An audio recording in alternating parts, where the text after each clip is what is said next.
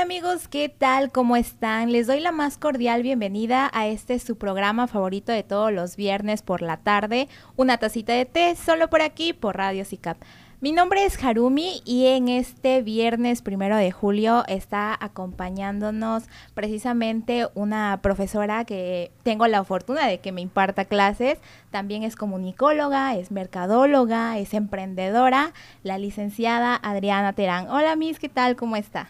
¿Qué tal? Muy buenas tardes. Pues eh, agradezco muchísimo el favor de la, de la invitación de la atención a mi persona y pues muy contenta porque hoy tenemos un tema súper interesante. Claro que sí. Y como ya habrán visto amigos en el post y si no lo han visto pues ahorita mismo se los voy a comentar, vamos a hablar acerca de la lectura, de cómo es este hábito de la lectura en realidad.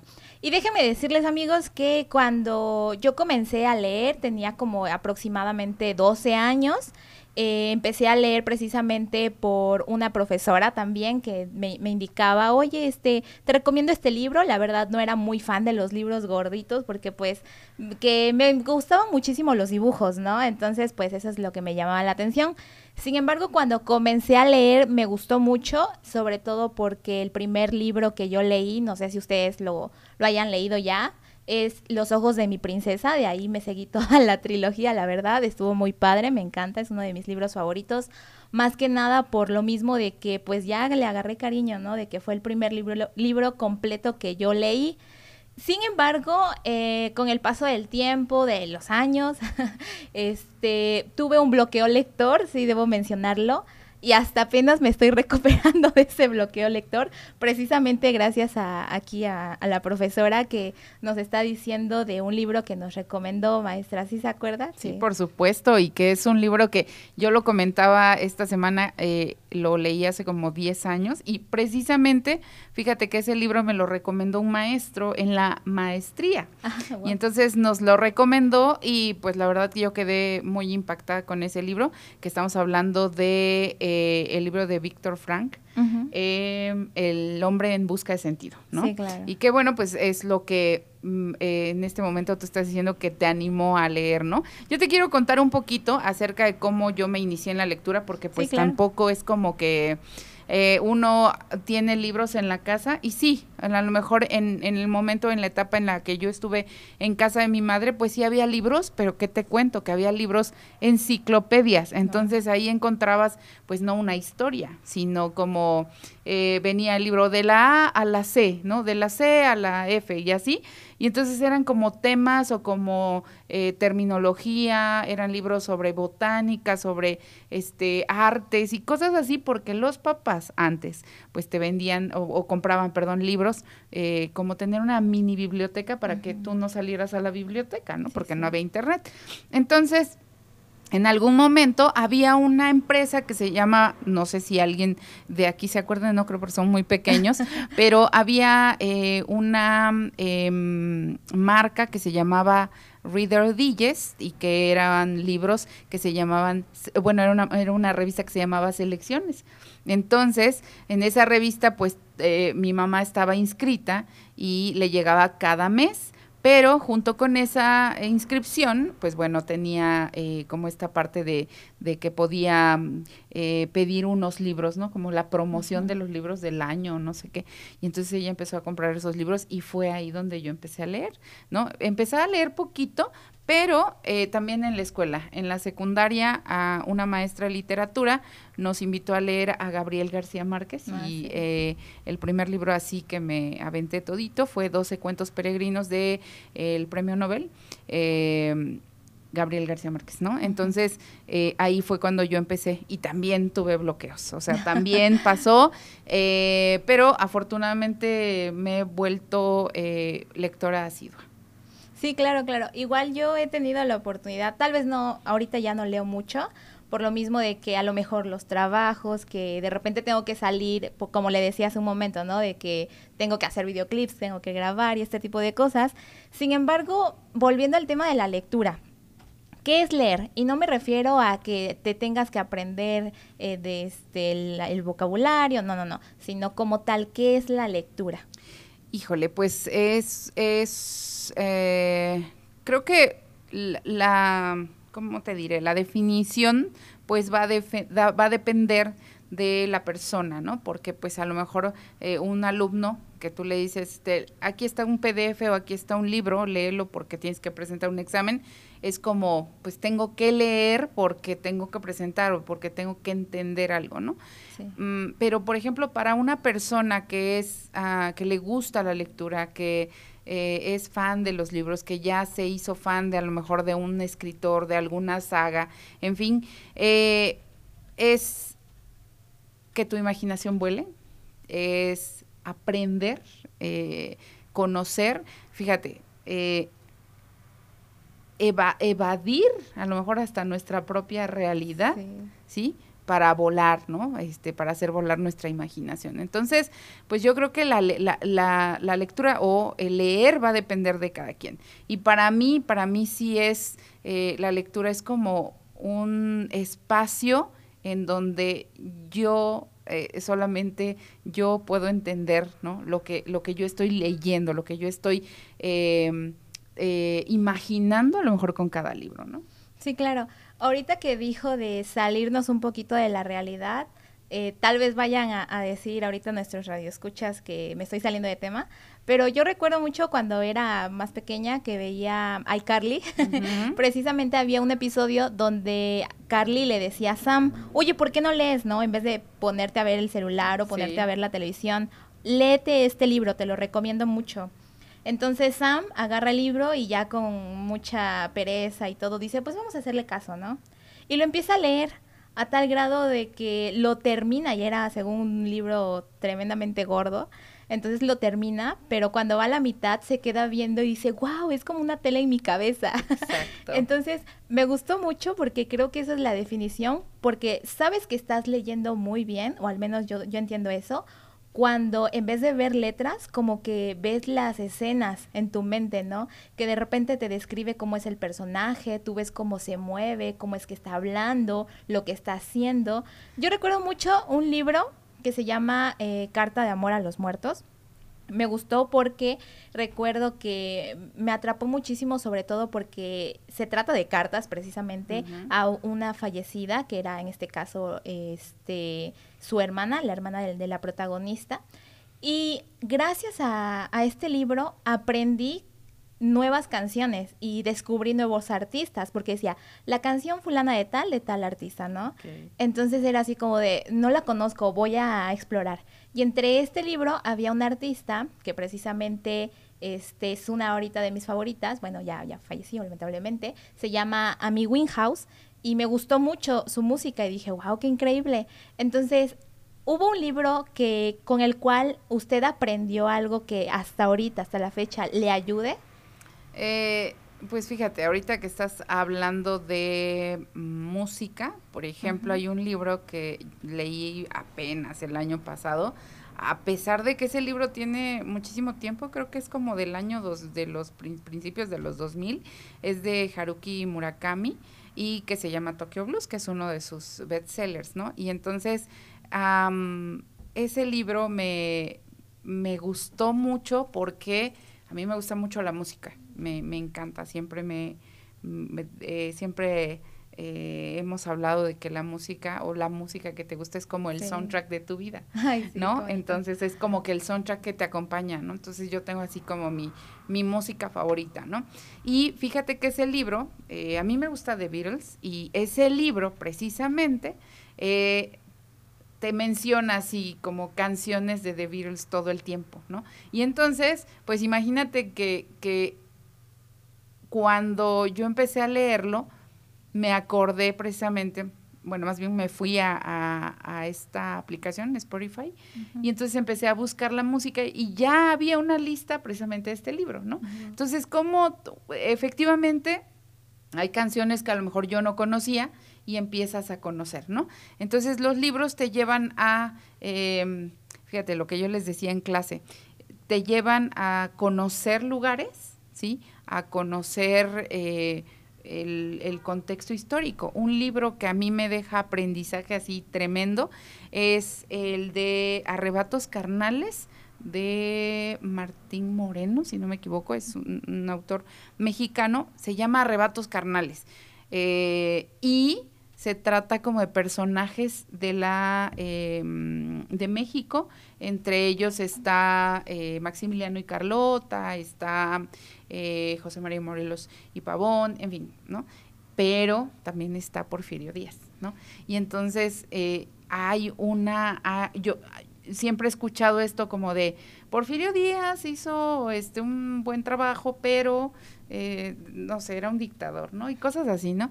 Y entonces de repente yo me pongo a leer este libro y yo dije, wow, o sea, impresionante lo que yo pude leer de, de, este expresidente, ¿no? Entonces, creo que hay libros que te dejan aprendizajes. En este momento yo me encuentro leyendo el Homo Deus de... Em, se me olvidó el nombre de, de Yuval, se llama el, el, autor, y también, o sea, estoy impresionada porque yo no había leído un libro de ese tipo, en donde es como mucha historia de la humanidad. Entonces, por ejemplo, este libro te habla de, de hambruna, ¿no? Te habla de pandemias, ¿no? Y es un libro que se fue escrito en 2015, me parece, 2015, 2016, y te habla de este tipo de cosas y es impresionante también todo lo que puedes aprender. Por ejemplo, hay una parte que te dice o que te dice o que te enseña por qué a las personas nos gusta tener jardines enfrente de nuestras casas. Ah, Ajá. Y entonces te dice, es toda una historia de reyes, ¿eh? Tienen que leer el libro, porque no se los voy a contar, pero es toda una historia. Entonces, cada libro te deja una enseñanza. No importa si es a lo mejor algo como del realismo mágico de Gabriel García Márquez o si es un libro actual como, como el de Yuval, ¿no? Entonces, pues bueno, creo que cada libro tiene un aprendizaje, tiene algo que enseñarte y si no hay a lo mejor una, un aprendizaje, sí hay una reflexión y sí hay a lo mejor eh, eh, conocimiento de em, eh, vocabulario, siempre. Sí, sí, sí. Yo me he dado cuenta porque igual en la secundaria leí algunos libros como Aura, me parece. Eh, me confundió muchísimo al principio Aura. Fue como de, a ver, ¿cómo es que una señora ya anciana está en un cuarto con este muchacho? O sea, me, me trajo cosas en la cabeza, me hizo nudos. Y de repente ya cuando, porque el profe debo decir que era un buen profesor, nos decía, um, nos decía, ¿no? Después de que leíamos, qué preguntas tienen, qué dudas, ¿no? Y ya vemos cómo lo interpretamos o cómo lo quiso dar a entender, investigamos lo que ustedes quieran. Muchos preguntaban acerca de las palabras porque no la entendíamos, entonces cada palabra que no comprendíamos la subrayábamos y después la escribíamos y anotábamos el significado y eso es todo, hacíamos un glosario. Y posterior a eso le decíamos, profe, es que no entendimos esto. Entonces el profe, sin tampoco lo entendió, porque hubo ocasiones que no, no comprendía tampoco, entonces lo investigaba y ya eh, con base en la investigación o en el análisis que encontraba de otras personas pues más expertas, eh, nos explicaba a nosotros para que no, no nos confundiéramos más de lo que ya estábamos. Y eso me gustaba muchísimo, eso hizo que retroalimentara mi, mi conocimiento en ciertas cosas y me hizo como ver la comparación, ¿no? Por ejemplo, entre una película y entre el libro hay una, precisamente otro libro que se llama Batallas en el Desierto, que es ah, muy típico que te lo dejen en la secundaria. Y recuerdo muy bien que muchos se sacaron de onda cuando decían que le dio el beso a la señora, pero en las comisuras, así decía. Y en la película no, o sea, nos espantamos, la verdad, porque se lo dio en la boca. Entonces nos quedamos como de, a ver, ¿qué está pasando? Eso no viene en el libro, ¿qué, qué? o sea, no le cambies, por favor. Y hicimos la comparación y muchos, pues sí, que el profe decía flojitos, pues preferían la película, pero la mayoría optamos porque no, o sea, es mejor el libro. ¿Por qué? Porque desde el principio tú piensas, este personaje a lo mejor lo describió con el cabello ondulado, eh, tiene hilitos color oro, como le ponen, ¿no? O algo así. Entonces tú lo imaginas de una forma pero al momento en el que está la película, pues ya te aparece otra persona muy diferente a como te la imaginaste y dices, oye, no, o sea, qué cosas que me estás poniendo aquí. Entonces de ahí la inconformidad.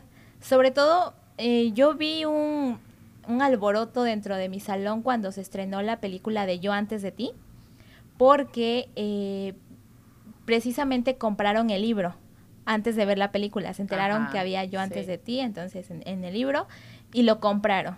Y ve que también está después de ti, entonces también leyeron ese. Y hubo mucha polémica en mi salón de yo antes de ti. No, que eso no viene en el libro, profe. Y le empezaron a decir. Y ya me acuerdo muy bien que se llevaban casi, casi las dos horas de que teníamos de clase, precisamente hablando, hablando de esto. Ajá. Entonces, pues sí era algo muy, muy lindo porque se interesaban. Estaba cool porque, pues podríamos decir que qué bueno que la lectura, que el hábito de la lectura se haya puesto muy de moda, ¿no? Y también había otras personas que no le gustaban leer, o sea, sí que les leyeran, pero no leer porque no le entendían. Entonces, usted, Miss, ¿qué podría, qué, qué cosas, qué tips nos podría dar para comenzar a comprender mejor cierta lectura? Bueno, eh, de las cosas importantes, fíjate, eh, que podemos eh, decir es que para generar hábitos de la lectura, creo que de las cosas así, de lo básico, de lo más importante, es que encuentres el libro que es para ti. O sea, porque de verdad, eh, y, me ha pasado a mí, ¿eh? con, con a lo mejor años de, de lectura, me ha pasado que a veces no conecto con el libro. Entonces, mmm, ahí se queda, ¿eh? O sea, empiezo a leer y no o sea, no, como que no es para mí, como que siento que no, no lo puedo terminar de leer, ¿no? No le entiendo al autor, no comprendo a lo mejor lo que quiere decirme. Entonces, eh, me ha pasado con un libro de... Ay, también es un premio Nobel, ahorita me acuerdo. Eh, pero también, o sea, me ha pasado y no, no llego ni a la mitad y, y, lo he leído tres, cuatro veces y no, no puedo. Entonces, cuando me pasa eso, digo, bueno, no, a lo mejor no es para mí, no es el momento. ¿no? Y entonces lo dejo unos años, ¿no? este, pero creo que es de las cosas importantes. Primero, mm, como establecer como un horario para leer. Hay tiempos, o sea, yo les digo a mis alumnos, siempre les digo, a ver chicos, si hay tiempo de estar en el baño sentados viendo Instagram, Reels, TikTok, lo que sea, pues entonces aprovechen y a lo mejor aviéntense cinco páginas, o sea, porque están horas ahí, ¿no? Entonces aviéntense cinco páginas, o sea, hay tiempo, sí hay tiempo para hacerlo, ¿no? Y eh, yo creo que establecer a lo mejor un horario, a lo mejor decir, pues antes de dormir me voy a echar cinco páginas, no más, o sea, cinco. Si ya le echo diez y me gustó más, pues va adelante, pero si no, no. Y otra de las cosas es encontrar el, el libro adecuado, ¿no? Algo que nos guste, o sea, decir, ¿Qué me gusta a mí? Eh, por ejemplo, a mí siempre me ha gustado mucho la novela, pero ahorita estoy probando otro tipo, como ciencia ficción y así, y, que, y que me gusta también y me está, me está llamando mucho la atención. Por ejemplo, a mí libros de superación personal no me los des porque no los voy a leer. O sea, me dan mucha flojera, ¿no? Entonces como que digo, no, no, eso no. Pero igual, eh, pues también eh, puede ser que algún día encuentre uno que me llame la atención y pues lo, lo lea, ¿no? No voy a decir que nunca, pero eso creo que es de las cosas importantes. Aparte, bueno, yo creo que también otra de las cosas es ponernos metas, ¿no? de decir, ah, ponernos metas, pero tampoco castigarnos si no lo hacemos, ¿no? Como de decir, ok, eh, quiero leer un libro y a lo mejor, fíjate, eh, hablabas de las batallas en el desierto. Sí de eh, José Emilio Pacheco. Em, este libro es así súper chiquito. Eh, yo creo que yo me acuerdo que yo lo leí en una hora, o sea, porque está chiquito, está. Entonces está interesante porque, fíjate, este libro es, te va a gustar porque es un libro que te platica la historia de una familia, de un niño, de un, de un jovencito eh, que se enamora de la mamá de su amigo, ¿no? Entonces, a ver, vamos, eh, no se espanten, ¿no? pero, ¿sabes? sí. Oye, pero te voy a decir algo. Independientemente de que habla de eso, te describe a un México, si no me equivoco, de los años 60, más o menos, creo que sí.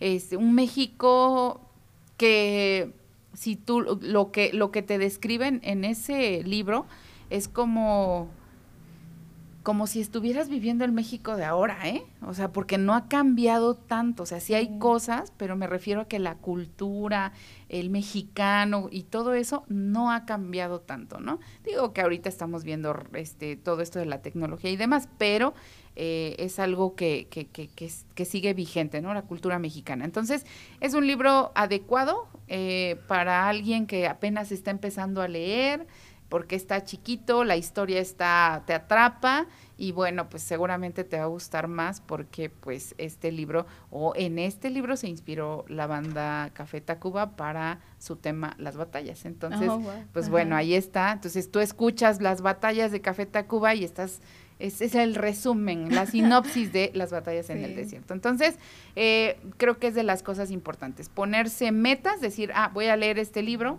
que está súper chiquito, o voy a leer este cinco o diez páginas todos los días, vamos a ponernos metas y vamos a monitorearnos, por ejemplo, eh, de saber cuántos libros llevo en este año.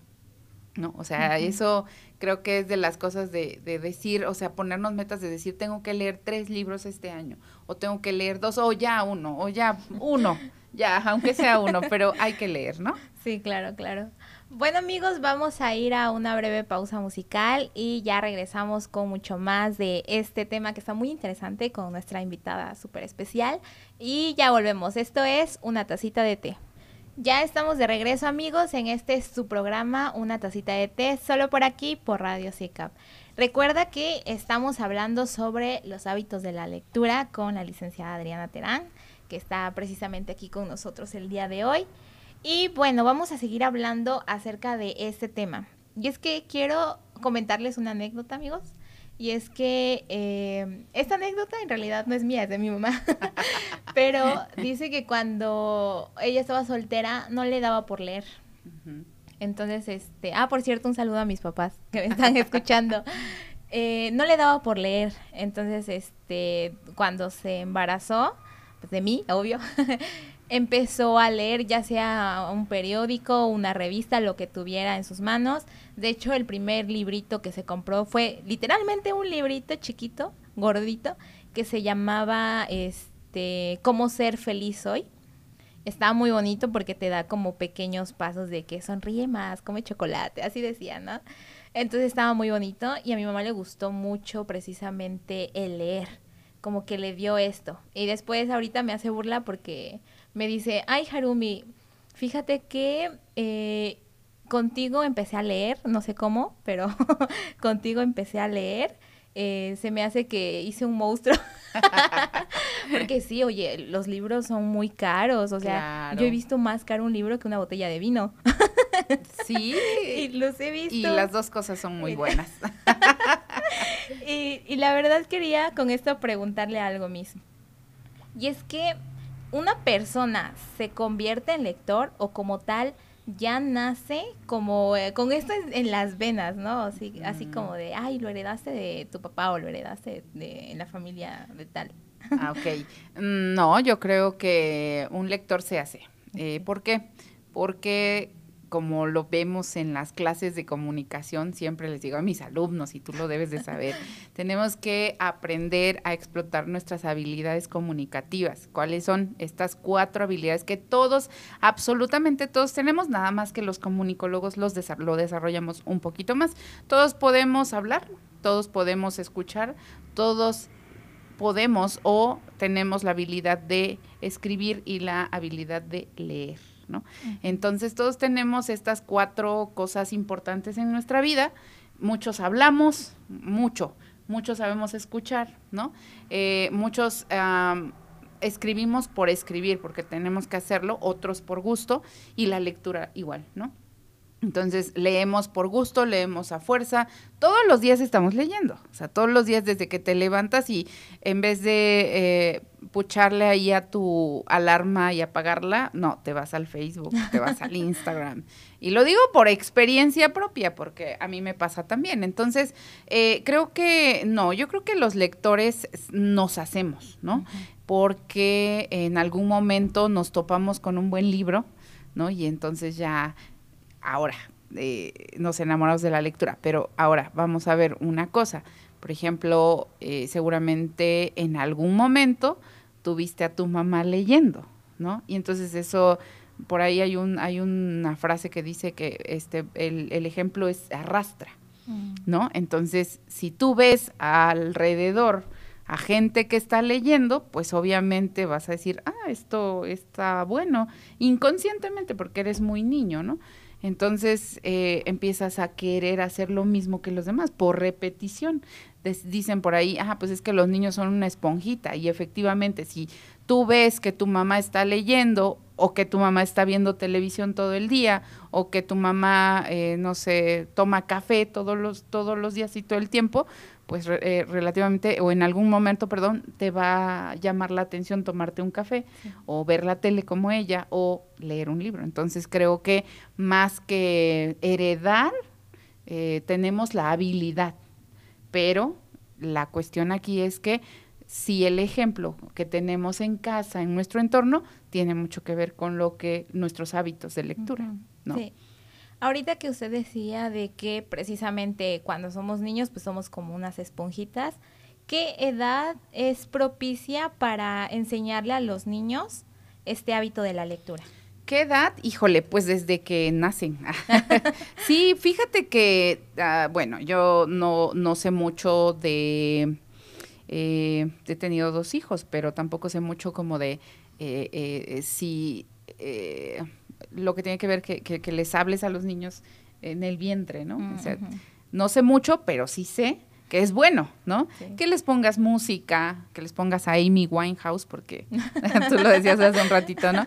Que les pongas jazz, que les pongas, fíjate que hay en Spotify hay este todas las canciones que te puedas imaginar, por ejemplo, no sé, Muse, Coldplay, lo que sea, eh, pero en versión para bebés. Entonces ah. tú, por ejemplo, si tú estás embarazada, ponte a leer y ponles música, ¿no? Ponles música y ponte a leer. Yo creo que es de las cosas importantes, ¿no? Desde que están en el vientre y luego ya cuando nacen, pues a contarles cuentos, o sea, a contarles cuentos.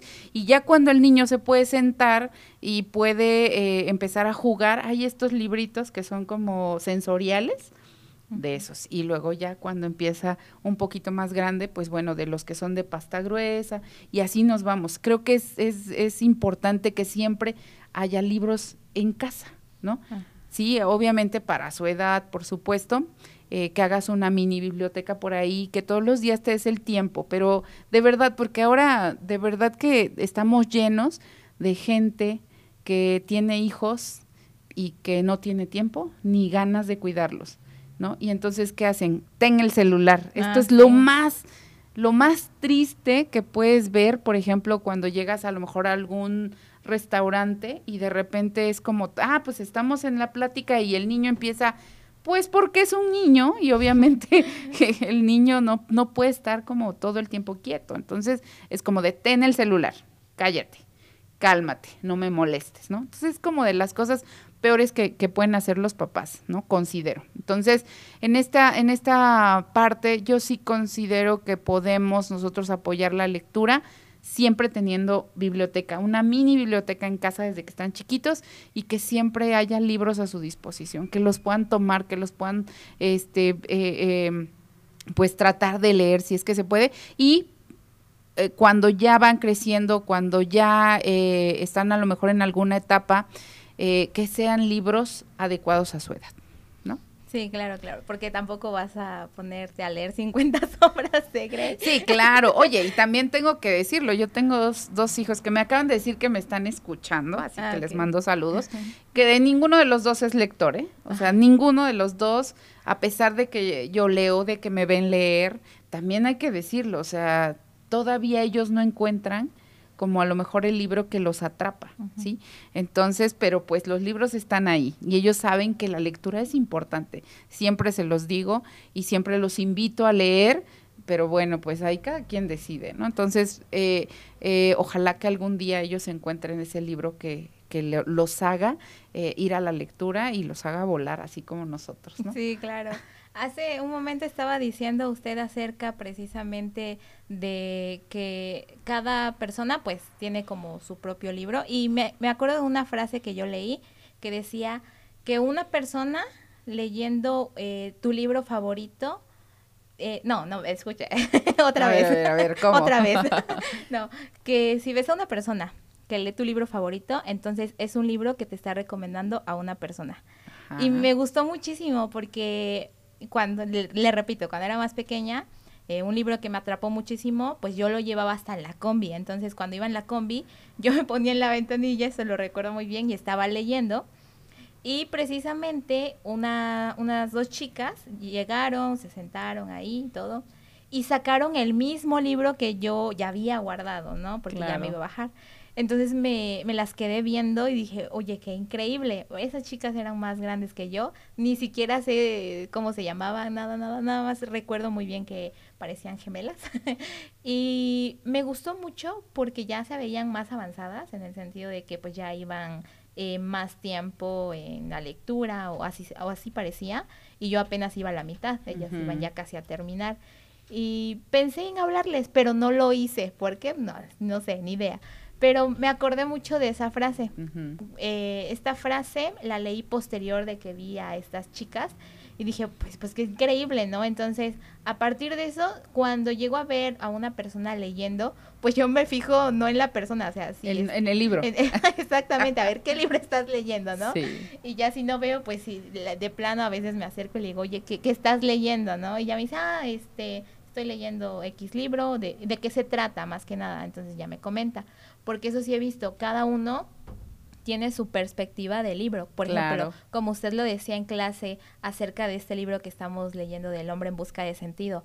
eh, cada persona, cada de uno de nosotros que leímos algo, esta, esta parte del, del libro, nos enfocamos en lo que más nos llamó la atención. Así es. Yo recuerdo de este chico, nuestro, mi compañero, ¿cómo se llama? Israel, Israel. creo, ¿no? O sea, tiene un Saludos, amplio, tiene un amplio criterio de, de la lectura, o sea, se ve que Muy sabe, sorprendente. ¿eh? conoce, Muy claro que sí, y pues, porque conoce por el simple hecho de que se dedica como tal a leer, no solamente un libro en específico, ni un solo género por lo que veo, sino abarca otros más. Y esto está súper interesante, porque a veces uno lee un libro a lo mejor de filosofía, y después tú lees uno de psicología, y de repente lo juntas a lo Claro. mejor, y como que esa idea se vuelve más completa. Abre tu mente y tu perspectiva, y eso está súper genial. Así es, fíjate que es de las cosas eh, importantes de la literatura, de las funciones de la lectura, ¿no? Eh, que, que son eh, distintas, pueden ser sociales, pueden ser educativas, pueden ser históricas, ¿no? Entonces, eh, lo hablábamos el pasado jueves, que, que eh, aquí para el público que no sabe, tuvimos clase y estábamos hablando eh, de este libro. Y entonces yo les preguntaba a ellos, a ver, ¿qué entendiste tú o qué te, qué te llamó la atención? En fin, ¿no? Y entonces de repente un alumno nos habla precisamente de, bueno, este libro eh, habla sobre un psicólogo en un campo de concentración nazi, Sí. ¿no? Y entonces este chico nos dice, bueno, les comento que a partir de em, esta situación, de este genocidio, pues se da todo lo que tiene que ver con Comisión de Derechos Humanos y todo eso. Y es algo que no sabíamos, ¿no? Entonces él lo había leído como en algún momento y acotó precisamente con esta, con esta, em, con este dato importante para todos, ¿no? Importante digo porque pues yo no lo sabía. Entonces, pues de repente la lectura hace eso, ¿no? De repente nos dicen, este, por ejemplo, lo que yo te decía hace ratito, ¿no? De la, la, la historia de México, pero contada desde la perspectiva, imagínate, sexual, amorosa de los personajes. O sea, es una cosa Sí. eh, eh, que a lo mejor no te puedes imaginar, porque siempre vemos, ah, el cura Hidalgo, ¿no? Ah, eh, José María Morelos y Pavón, y pues siempre es como de, ah, no, pues un héroe, no sé qué. Pero pues resulta que también era un ser humano que tenía amoríos con, ¿no? Por ejemplo, entonces mm, me sorprende mucho cómo podemos aprender desde otras perspectivas, ¿sí? Entonces, eh, creo que la lectura, independientemente de, de- de que te, te, da vocabulario, cultura, eh, aprendes a, a argumentar mejor, sí, muchas cosas que tiene, ¿no? Muchos beneficios. Eh, también te da la oportunidad de que tú puedas hacer tus propias conclusiones de hechos históricos, de cosas que pasan en tu entorno o en tu alrededor, ¿no? Sí, Yo recuerdo precisamente en prepa, fue en prepa, este, por primero segundo más o menos, que leí un libro que es uno, un clásico, por así decirlo, que es el de Frankenstein. Y recuerdo cuando vi la cantidad de páginas, dije, santo Dios, ¿por qué le dije al profe que iba a leer esto? No, no me iba a dar tiempo. Eso fue lo que pensé. Ya distribuí mi, mi tiempo eh, y pues sí, sí me dio el tiempo suficiente para leerlo de manera completa. Y me impresionó mucho, porque siempre decimos, ¿no? Frankenstein, ah, sí, este, el monstruo. Ajá. No, no y nos lo imaginamos como nos lo dicen en la sí, televisión, así verde, con sus cosas aquí, eh, los tornillos en, este, en el cuello, ay, sus patas, sus patas, sus pies, ¿verdad? Así todos gigantes. Y pues no, ahí yo me lo imaginé de una forma diferente, de hecho me lo imaginé calvo, no sé por qué, y me lo imaginé como blanco, sí, obviamente desfigurado, y la verdad, como que te identificas, o al menos yo, yo me identifiqué mucho con el monstruo. Porque él quería una vida normal, obviamente. Y al ser una persona diferente, no, él no se sentía obviamente especial, porque todo el mundo se horrorizaba al verle, ¿no? Era así como, ay, un monstruo, y ni siquiera te iba a hacer nada lo único que quería era tener un contacto con alguien más. Y eso, ah, eso como me llegó, dije, ay, no puede ser, qué triste, qué triste. Eh, sí, hubo muchas ocasiones que decían unas frases muy, muy potentes, la verdad, que ah, una lagrimita se te escorría de la nada. Y cuando veía, o sea, cerraba el libro nada más, bueno, no era libro porque lo descargué en PDF, entonces eh, bloqueaba yo mi celular y dije, ya, hasta aquí llego porque si no voy a ponerme a chillar bien feo, ¿no? Y es que me gustó mucho, sobre todo el escenario que le pusieron. Eh, al principio era como muy sombrío, ¿no? O, por ejemplo, cuando habla acerca de las aguas, al principio también. Habla, me parece que cuando se esconde en el bosque, y está increíble esa parte porque él lo ve de una manera impresionante. Pues claro, de estar en un lugar en el que nadie lo ve, no ve nada, y eh, de pasar a este lugar abierto en donde pues escucha cosas, siente y percibe el aroma de a lo mejor de las flores, el sonido de los pájaros, entonces cambia su manera de ver las cosas. Y me impresiona también cómo es que incluso en la vida real, si a una persona, bueno, yo me quedé pensando eso, le dices que es un monstruo, pues va a haber un punto en el que va a decir, ok, soy un monstruo, voy a comportarme como tal. Pero si una persona a lo mejor sí es como tal, por así decirlo, un monstruo, porque yo pienso que cada persona, o sea, siempre va a haber cosas positivas y negativas, eh, si le dices, es que eres una maravillosa persona, es que fíjate, eres una persona inteligente, eres muy capaz, no solamente en cuestiones físicas, porque eso siento que ya es demás, es, está muy trillado eso de que ay, estás bien bonita, tus ojos son muy No, no, no, a mí dime algo original, a mí dime que soy capaz. A mí dime que soy inteligente. Que soy innovadora, soy empoderada. Exacto. A mí dime eso y por favor, me conquistas. y pues me quedé pensando mucho acerca de esto y precisamente al punto que quiero llegar es que los libros no solamente nos enseñan cosas, por ejemplo en caso de la historia, no solamente nos enseñan eh, palabras nuevas, o situaciones a lo mejor que nosotros no hemos vivido, vivido, pero gracias a este libro ya lo vivimos, o incluso me ha tocado que estoy leyendo algo y digo, ¡Ah! me está pasando eso. Y pues con más razón quiero leer porque eh, quiero saber qué sigue, ¿no? Así para no cometer eso, a lo mejor, o para cometerlo, no lo sé. Todo por la anécdota. Pero me, me gusta mucho leer, nada, en realidad por eso porque no solamente te enseña cosas que nos dicen, ¿no? De que es que te enseña nuevas palabras, no, no solamente es eso, no solamente te expande tu vocabulario, no te hace un amplio criterio, o sea, sí, pero no solamente eso. Claro. Sino te identificas, eres incluso más empático, eh, puedes comprender a otras personas porque he conocido personas que son muy cuadradas de pensamiento, por lo mismo de que no leen. Sí. ¿No? Y me impresiona muchísimo que, por ejemplo, este, bueno, voy a comentar de una persona, ay Dios, este, hay personas que se apegan mucho a la política o a la religión, ¿no? Entonces, con referencia a esto, se vuelven, por ejemplo, en cuestión de religión, fanáticos. Sí, y, también en la política. y tanto es su fanatismo que dicen, no, esto es así y esto así debe ser, ¿no? Y no, o sea, léete tantito, si tanto te gusta a lo mejor la religión, pues aprende de otras perspectivas. Exactamente. Y lee otros autores, porque yo estoy segura de que va a haber algo por ahí que te va a impresionar. por ejemplo, hay, este no es un libro, es una película que mi papá tiene que se llama El Padre Pío. Y a mi papá le gusta muchísimo. Y eh, bueno, a mí no me gustaba al principio. Pero eh, en el contexto como tal muestra sobre que es un mártir, me parece. Entonces, está muy curioso. Y sobre todo también hay otra película que es Marcelino Pan y Vino. Ah, es una joyita, o sea, me gusta mucho porque cómo es que un niño puede hacerse, o sea, las travesuras de un niño, en realidad, pero el ser travieso no es malo. Y ahora yo he visto a mamás que les dicen a sus niños, es que eh, si estás haciendo eso es porque eres malo. Y no, solo son travesuras de niños. Los niños son muy imperativos de por sí porque tienen esa capacidad o quieren aprender nuevas cosas, ¿no? Sí, de asombro. Exactamente. Entonces, como hace rato usted decía, están muy inquietos y de repente le dices, aquí tienes el celular. Y yo había escuchado un podcast de un profesor precisamente de la universidad, este, que es el profe David, que se llama Feedback, que hizo una entrevista y su entrevistada decía, que no hay que hacer esto con los niños, de que cuando están muy hiperactivos no hay que decirles, ya, ya, ya cállate, ten el celular.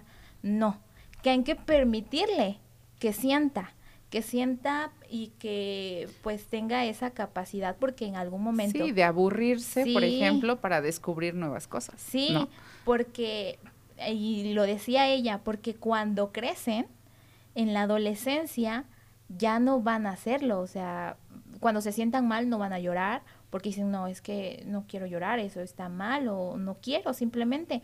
Entonces se van a cerrar.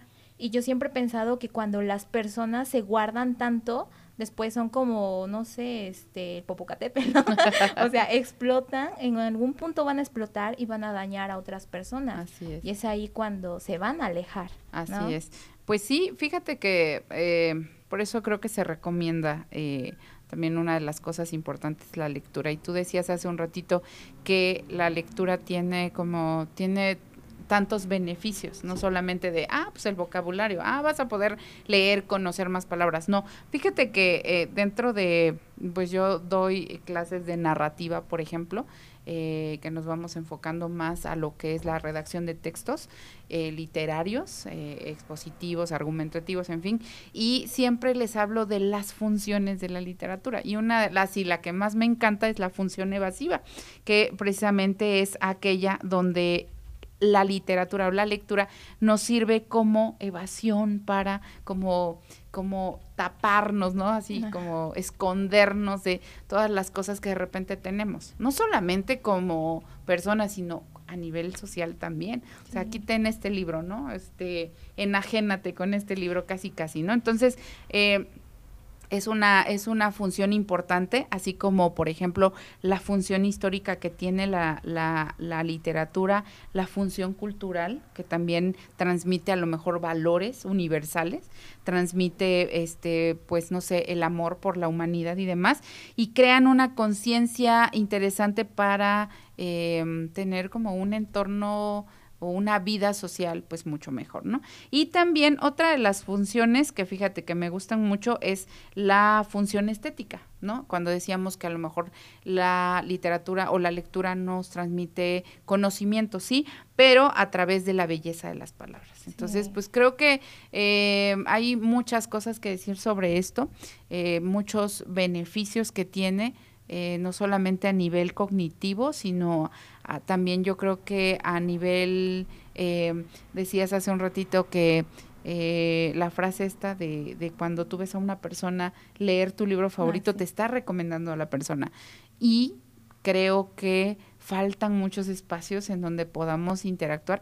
Eh, me parece que los jueves en el Parque Ecológico hay una reunión de lectores, entonces tú puedes llegar ahí en alguna, tú los ves, ahí los reconoces porque todos están con su libro, ¿no? Los jueves creo que a las seis de la tarde se reúnen y pues hay espacios, pero creo que faltan más, faltan más espacios en donde tú te puedas sentir bien, eh, leyendo tu libro, ¿no? Eh, donde tú puedas compartir lo que lees todos los días o lo que estás leyendo, compartir con alguien y a lo mejor encontrar a alguien que está leyendo el mismo libro que tú, ¿no? Sí, claro, claro.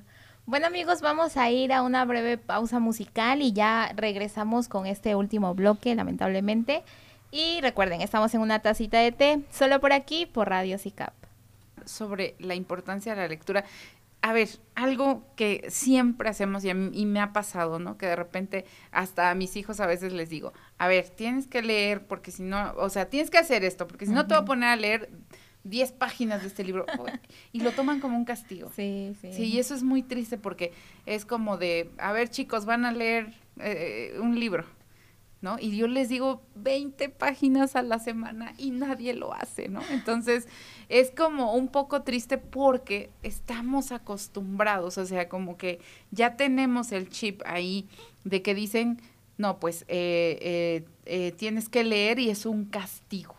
Y no tendría que tomarse así, o sea, tendría que ser algo gratificante el poder leer, ¿no? Entonces, pues darse su tiempo para, para leer porque vas a aprender a concentrarte, vas a aprender, vas a tener temas de conversación. O sea, qué, qué interesante una persona que le puedes platicar y que no solamente te habla de cualquier cosa, como, no sé, como, oye, ¿ya escuchaste lo nuevo Bad Bunny? No, no, no, no, no, no, o sea, que te pueda hablar. No se meta con mi, con mi malo. O sea, que puedas a platicar de, oye, ¿ya leíste este libro? Oye, ya no sé, o sea, eso creo que es mucho más interesante, una persona realmente interesante. Sí, claro, mire, eh, yo le comparto aquí en mi fondo de pantalla, tengo un buen de frases que precisamente son frases que a lo mejor me inspiraron, me gustaron muchísimo. Y sobre todo quiero eh, terminar este, este programa con esta frase que tengo de Nikola Tesla, que dice, cuando comprendes que toda opinión es una visión cargada de historia personal, empezarás a entender que todo juicio es una confesión. Así es, increíble. Y bueno, sé que dije que era el último, pero aquí está otro que también me gusta mucho. Y es que eh, yo soy muy fan de que siempre las personas que se fijan como en más allá del, de cómo te ves, de cómo luces, se fijan en lo que eres y pues por eso te dan tu valor, ¿no? Entonces, mm, me gusta mucho esta frase que es de Friedrich Nietzsche, que dice, si matas a una cucaracha, eres un héroe, pero si matas a una hermosa mariposa, eres un monstruo. La moral tiene criterios estéticos. Así es, interesantes frases. Sí. ¿eh? Y bueno, Miss, ya como conclusión, ¿gustaría decir algo? Híjole, pues nada, que nada, nada que no sepan. Invitarlos a, pues a encontrar su libro, eh, atreverse, ¿no? Porque a no sentir que la lectura es un castigo, al contrario, creo que tiene que ser algo bueno siempre, ¿no?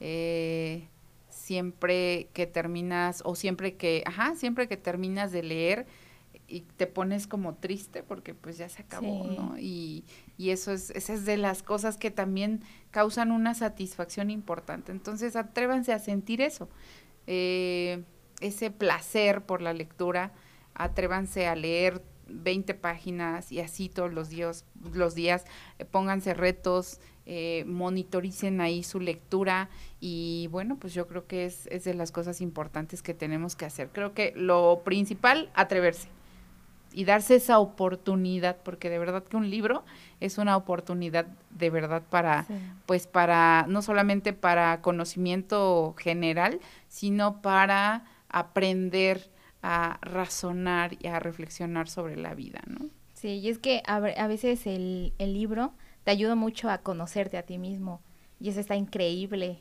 y no solamente a conocerte a ti mismo, sino a comenzar a experimentar sentimientos nuevos, emociones nuevas y ya cuando, como dice usted, cuando terminas, bueno, yo a veces quedo en shock pero sí es satisfactorio y está muy bonito. Así que yo también de manera personal los invito a que precisamente lean, aunque sea algo chiquito, a que empiecen leyendo tres páginas por poquito y después de seguro, de seguro, de después de que terminas un capítulo vas a quedarte picado y vas a decir mejor el otro y después el otro. a lo mejor fíjate que te va a pasar de que dices ah no tengo tiempo ahorita y lo vas a dejar.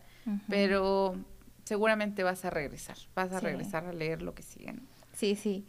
Bueno amigos, les doy, eh, les estoy muy agradecida por estar aquí el día de hoy en esta tardecita. También muchísimas gracias Miss por haber aceptado esta invitación y hablar sobre el hábito de la lectura. Pues aquí estamos a, la orden, ya sabes, y muchísimas gracias. A la orden para Exacto.